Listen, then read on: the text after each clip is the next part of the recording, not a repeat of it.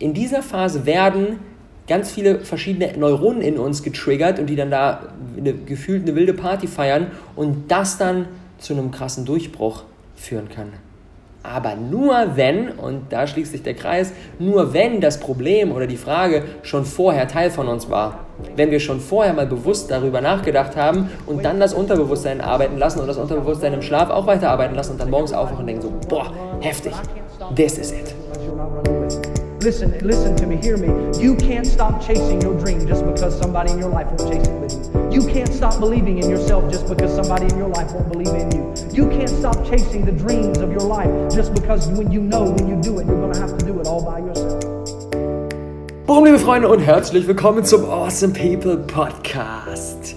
Bevor wir in unser heutiges Thema reinspringen, und ich kann schon mal spoilern, es wird so spannend, eine wichtige Sache. Und zwar, wir stehen mittlerweile nicht mehr allzu lange entfernt von unserer diesjährigen und damit fünften Awesome People Conference. Die APC ist die authentischste Business-Konferenz ever. Und ich möchte dich aller, aller, aller, aller wärmstens einladen, vor Ort am Start zu sein. Wir machen halt in Berlin, in Frankfurt und in München. Es gibt drei großartige Events, jeweils zwei Tage auf denen du die Menschen, die du sonst über Social Media verfolgst, so hautnah und so persönlich erlebst wie sonst nirgendwo.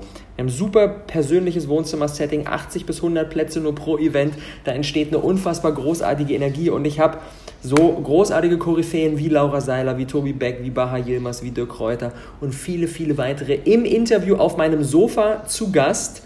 Und das sind deswegen keine so 0815 Talks, die du halt von den Leuten schon vielfach kennst, sondern ich stelle denen die Fragen. Ich ziehe aus denen die Dinge raus, präsentiere sie dir auf dem Silbertablett, von denen ich weiß, dass sie dich und dein Business massiv nach vorne bringen gibt im Anschluss auch noch die Möglichkeit, ein 1 zu 1 Coaching mit unserem Experten auf der Bühne zu bekommen, komplett kostenlos, Möglichkeit, die es sonst nirgendwo gibt. Also ihr seid so nah an den Leuten dran, die ihr sonst nur auf Social Media feiert, wie sonst nirgendwo. Also, Awesome People Conference, absolutes Pflichtprogramm ähm, Oktober und November diesen Jahres drei Events. Ich packe den Link in die Show Notes, wenn ihr euch äh, noch kein Ticket gesichert habt, wenn du dir noch kein Ticket gesichert hast, der das gerade hört, unbedingt nachholen, unbedingt, unbedingt, unbedingt. Wird die beste APC ever. Selbst wenn du vorher schon mal am Start warst in den letzten Jahren, du wirst geflasht sein, was wir dieses Jahr aus dem Hut zaubern. Ich garantiere es.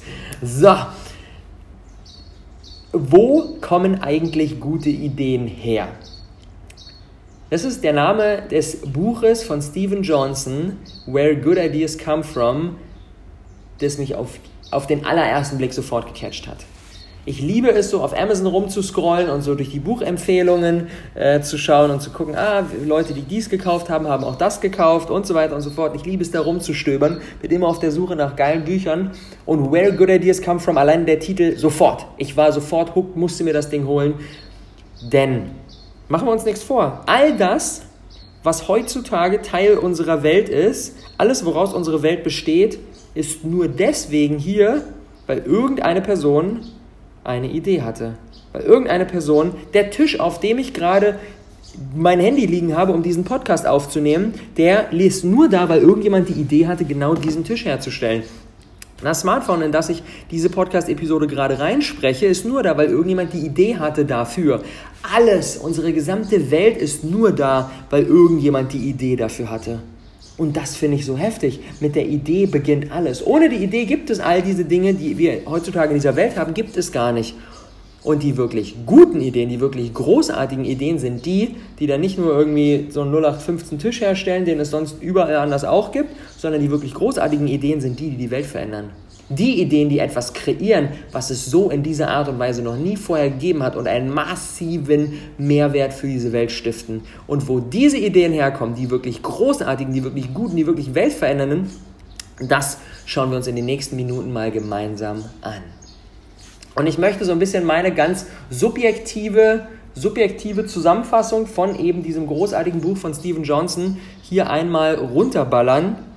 Das ist jetzt nicht wie in den letzten Episoden, wie du das schon von mir ähm, äh, schon von mir mitbekommen hast. Ich bin kein großer Fan davon, so klassische Buchzusammenfassungen. Also, das ist das dritte Kapitel, in dem passiert dies und das, sondern ich gebe dir die Dinge, die für mich ganz besonders viel verändert haben, die Dinge, die Ideen oder die Strategien, wo Ideen herkommen, bei denen ich mir dachte, so, okay, holy shit, das ist hier wirklich ein Game Changer. Diese Dinge gebe ich dir ebenfalls mit auf dem Weg. Also anschnallen, los geht's. Der erste Satz, und der hat es direkt in sich, Ideen entstehen nicht in Köpfen, sondern zwischen Köpfen. Wir denken immer, eine gute Idee kommt dann aus unserem Kopf heraus. In Wirklichkeit entstehen die guten Ideen aber zwischen verschiedenen Menschen, zwischen verschiedenen Köpfen. Und deswegen ist es so wichtig, dass wir unsere Ideen spreaden, dass wir im Austausch sind. Denn wenn wir allein in unserem stillen Kämmerlein denken, wir können damit die Welt verändern, indem wir nur uns selbst als Ressource nutzen, sind wir schief gewickelt. Das produktivste Tool für neue Ideen ist immer noch eine Gruppe von smarten Menschen um einen Tisch herum, die sich austauscht und die diese Ideen äh, äh, mal sacken lässt und dann drei Tage später sich mit jemand anderem darüber austauscht und so weiter und so fort. Ideen entstehen nicht auf einmal so zack sind sie da, sondern die Ideen, die werden so Stück für Stück genährt. Kommt ein Impuls, dann kommt der zweite und diese Ideen wachsen und reifen immer mehr. Und je mehr wir darüber sprechen, je mehr wir mit anderen Menschen im Austausch sind, desto schneller können Ideen wachsen und Ideen reifen. Und deswegen sind auch, wurde eine Studie gemacht, die das belegt hat, deswegen sind auch Städte innovativer als kleine Dörfer, weil es, weil, weil, weil es mehr Köpfe gibt, zwischen denen diese Ideen hin und her flowen können.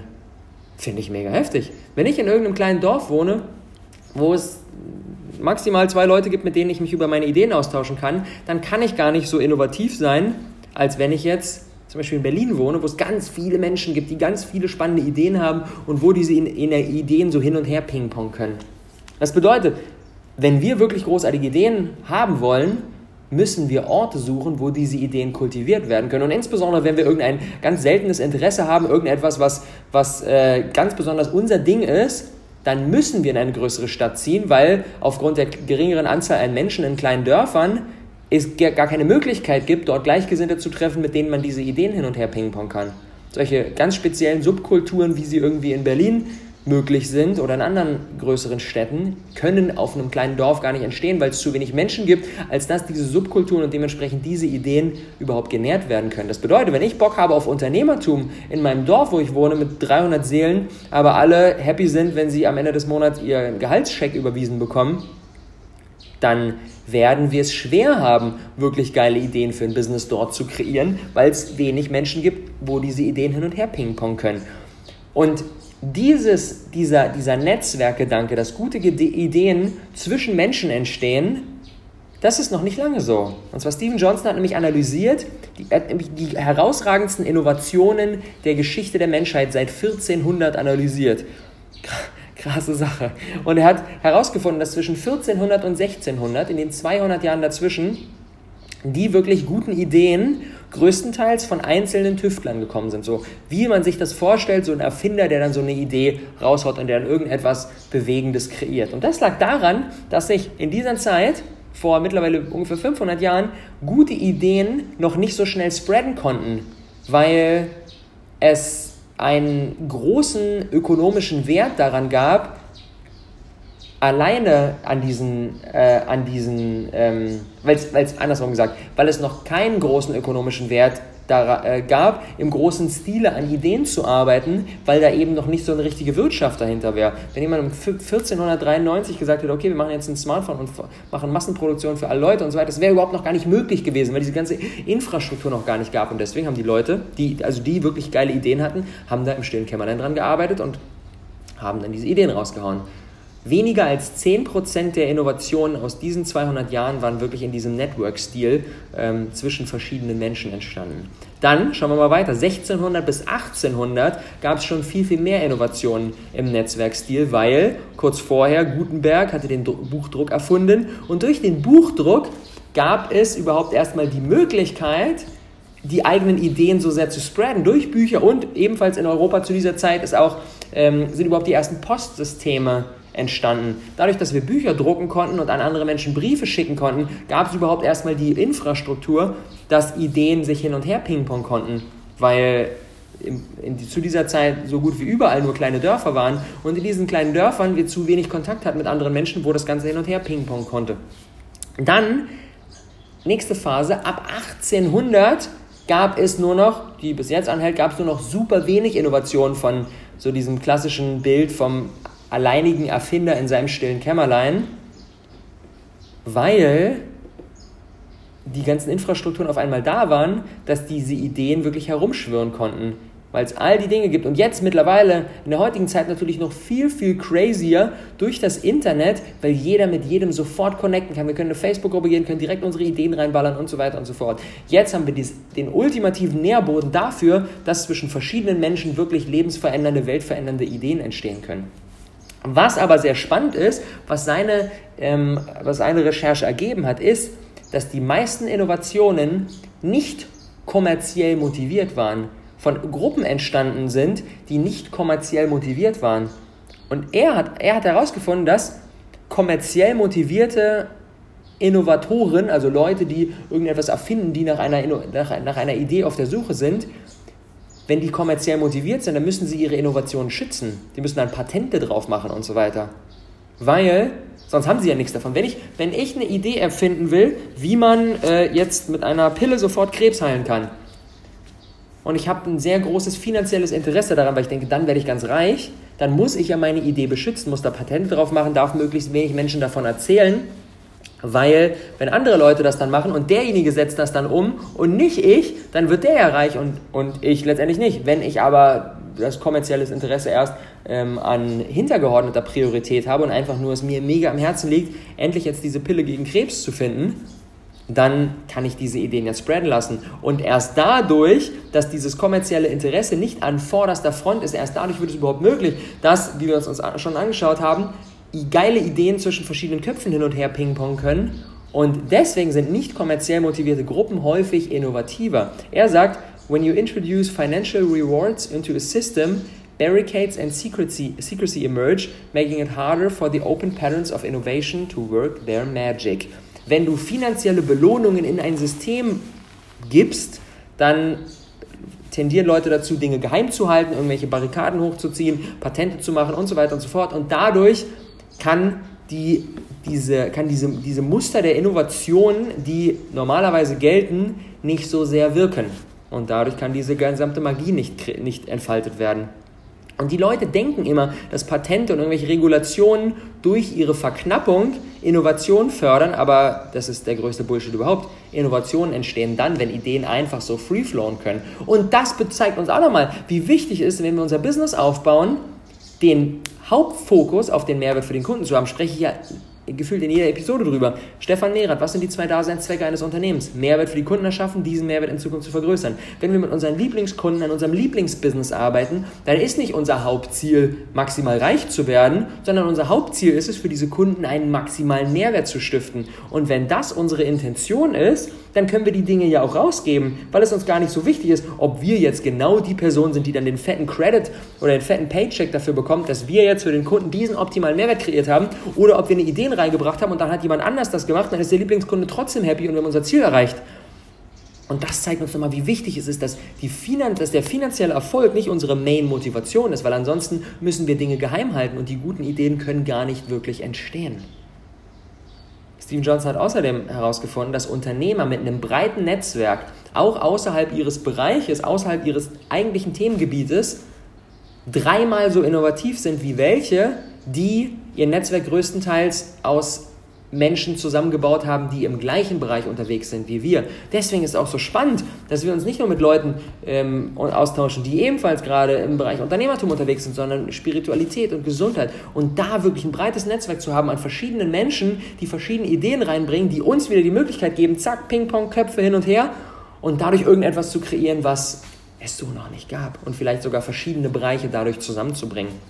Und das ist nämlich auch der Grund, warum Apple das innovativste Unternehmen dieser Welt ist, weil sie nicht nach der klassischen Vorgehensweise vorgehen, wie das normalerweise ein Unternehmen macht. Normalerweise ein Unternehmen, wenn ein Produkt hergestellt werden äh, soll, macht als erstes der Designer macht einen ersten Entwurf, dann setzt sich der Developer dran, der Programmierer und baut das Ganze dann ähm, und dann gibt es den Hersteller, der dann die Massenproduktion macht, dann gibt es Sales und Marketing, die dann das Produkt verkaufen und jeder Step ähm, auf diesem Weg wird alleine im stillen Kämmerlein kreiert. Und jede Abteilung bekommt das fertige Produkt von der vorigen Abteilung und muss dann damit etwas machen.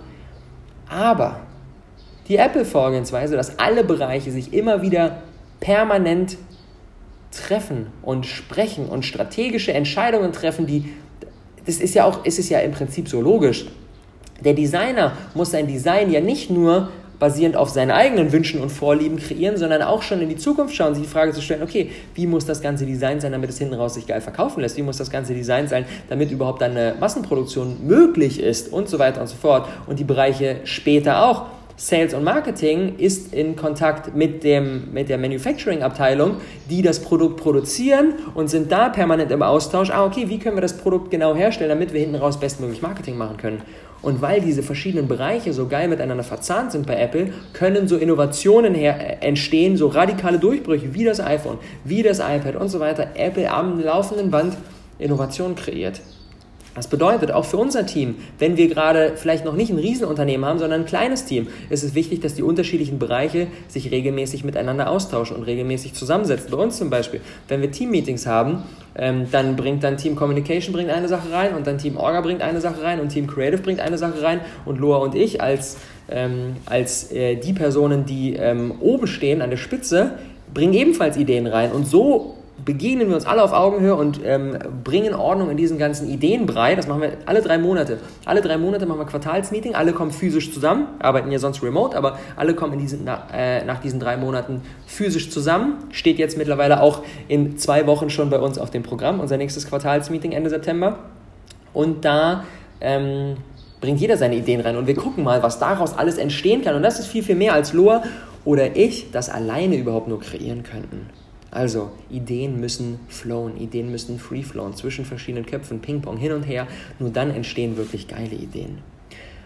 Was eine Idee ist, die ich auch unbedingt noch mit dir teilen muss aus diesem Buch, finde ich unbedingt groß, unfassbar großartig. Und zwar, die Menschen denken ja immer, so, da kommt dann so, ein, so, eine Idee, so ein richtiger Quantensprung. So, wir stehen jetzt hier an dem einen Punkt und dann, zack, radikal neu kommt eine Idee und die revolutioniert dann alles. Das ist ja immer so dieses Bild, was wir in unseren Köpfen haben. Aber Steven Johnson sagt, es ist immer nur das möglich, was neben dem liegt, wo man aktuell steht. Wir können uns das vorstellen, als ob wir, vielleicht hast du früher Takeshis Castle geschaut. Takeshis Castle, so eine Action-Unterhaltungsserie, wo lief denn die früher? DSF, glaube ich.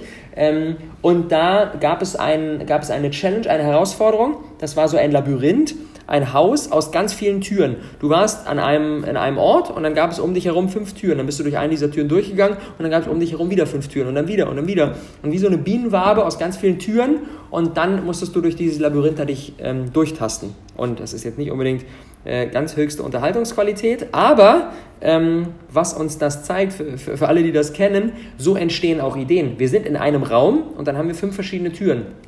Und es ist immer in jeder Situation nur, nur das möglich, was im Nachbarraum ist. Wir müssen eine Tür aufmachen, dann kommen wir in den Nachbarraum. Es ist noch nicht das möglich, was fünf Räume von uns entfernt ist. Und so ist das bei Ideen nämlich auch der richtig crazy Shit im Vergleich zu dem, was jetzt gerade ist, ist überhaupt gar nicht möglich. Wir müssen uns eine Tür, eine Idee, eine, ich sage jetzt mal einen Ideenschritt nach dem anderen dorthin tasten, wo wir hinwollen. Solche Quantensprünge, die radikal anders sind als das, was es jetzt gerade gibt, die sind überhaupt gar nicht möglich. Die Türen müssen nacheinander geöffnet werden. Das heißt, wir müssen immer an dem Punkt beginnen, wo wir jetzt gerade stehen und dann eine Tür nach der anderen öffnen. Das bedeutet, wenn wir etwas Großes kreieren wollen, dann müssen wir jeden Schritt auf dem Weg gehen. Auch Apple. Für Apple ist das, was sie jetzt machen, ist keine radikale Veränderung im Vergleich zu dem, was es vorher gab, sondern Apple hat einfach so viele Türen schon bereits geöffnet, dass es für sie der ganz normale nächste logische Step ist, dann zu sagen, okay, wir machen jetzt ein iPhone, nachdem sie schon die ganzen vorherigen Schritte gegangen sind. Aber jemand, der noch nicht mal die vorherigen Schritte gegangen ist, kann nicht einfach aus dem Stehgreif sagen, okay, wir erfinden jetzt ein iPhone. Das ist überhaupt gar nicht möglich. Und ein weiterer Gedanke, den ich unbedingt mit, mit dir teilen muss, wow, mega, mega krass. In unserer heutigen Zeit, wo wir ja permanent To-Do-Liste, ganz viele Aufgaben gehen ab, bam, bam, bam, eine, eine Sache nach der anderen. Wir sind permanent beschäftigt. In so einer Zeit ist es extrem schwer, wirklich gute Ideen zu haben, denn gute Ideen kommen nicht, wenn wir die ganze Zeit beschäftigt sind. Gute Ideen kommen häufig, wenn wir monotone Dinge tun. Vielleicht kennst du das, du sitzt Du sitzt irgendwie auf dem Klo oder stehst unter der Dusche oder bist gerade am Spazieren oder im, am Joggen oder beim Autofahren oder irgendwo, wo wenig Reize sind, wo du nicht mit mega großem Fokus dabei sein musst oder beim Abwaschen oder was auch immer. Da kommen dann die guten Ideen. Weil in diesen Situationen unser Unterbewusstsein arbeitet und zack kann es auf einmal hochploppen. Denn wenn wir genügend Zeit haben, dann stolpert unser Gehirn automatisch über irgendwelche Connections, die uns bisher nicht bewusst waren und fügt Dinge zusammen in uns und wir denken uns so, krass, warum ist mir das denn nicht schon eher eingefallen? Es konnte uns nicht eher einfallen, weil ne, die Türen mussten nacheinander geöffnet werden und es musste der Raum dafür da sein, dass diese Ideen hochploppen können. Wenn wir permanent busy sind, dann können diese guten Ideen aus unserem Unterbewusstsein überhaupt gar nicht hochploppen. Und das bedeutet auch, wenn wir bei irgendeiner Sache gerade nicht weiterkommen, Immer wenn ich, ich will, wenn ich irgendeine auf, auf, auf Zwang irgendeine Idee erzwingen möchte und sagen möchte, okay, ich brauche jetzt den Namen für dieses neue Produkt. Ich brauche jetzt die Lösung, wie wir es schaffen können, XY zu schaffen oder oder oder. Dann kann ich das häufig nicht erzwingen, sondern wenn ich an einem Punkt nicht mehr weiterkomme, dann muss ich droppen. Dann muss ich den Ball loslassen, muss ihn fallen lassen muss irgendetwas anderes tun und lass dann mein Unterbewusstsein arbeiten. Denn mein Unterbewusstsein ist so viel mächtiger, so viel kraftvoller als mein Bewusstsein. Und wenn wir nur versuchen, geile Ideen mit unserem Bewusstsein, mit unserem Verstand, mit unserem Kopf zu kreieren, dann lassen wir so viel Potenzial auf dem Tisch. Denn die wirklich zündenden Ideen kommen dann aus dem Unterbewusstsein. Und deswegen ist es so geil, sein Bewusstsein zu beschäftigen, indem wir, ihn indem wir es irgendwelche Sachen machen lassen, wie zum Beispiel abwaschen, okay, Bewusstsein beschäftigen, Gabel, Löffel, zack, abspülen und so weiter. Und in dieser Zeit kann das Unterbewusstsein arbeiten. Es gibt dieses geile Bild zur Veranschaulichung, dass das Bewusstsein ist wie so, ein, wie so ein lauter Schreihals, so ein Typ, der so richtig laut ist, der aber eigentlich total doof ist, der nichts auf dem Kasten hat. Und unser Unterbewusstsein ist so ein Genie, aber so ein ganz leises, was so ganz leise ist. Und wenn wir permanent nur mit dem Bewusstsein arbeiten, dann lassen wir den lauten Mann da schreien, der kriegt aber keine wirklich geilen Ideen auf die Kette. Indem wir aber den lauten Mann beschäftigen, weil wir ihm sagen, okay, hier spielen wir diese Gabel ab. Und er so, okay, alles klar, ich spiele diese Gabel jetzt ab.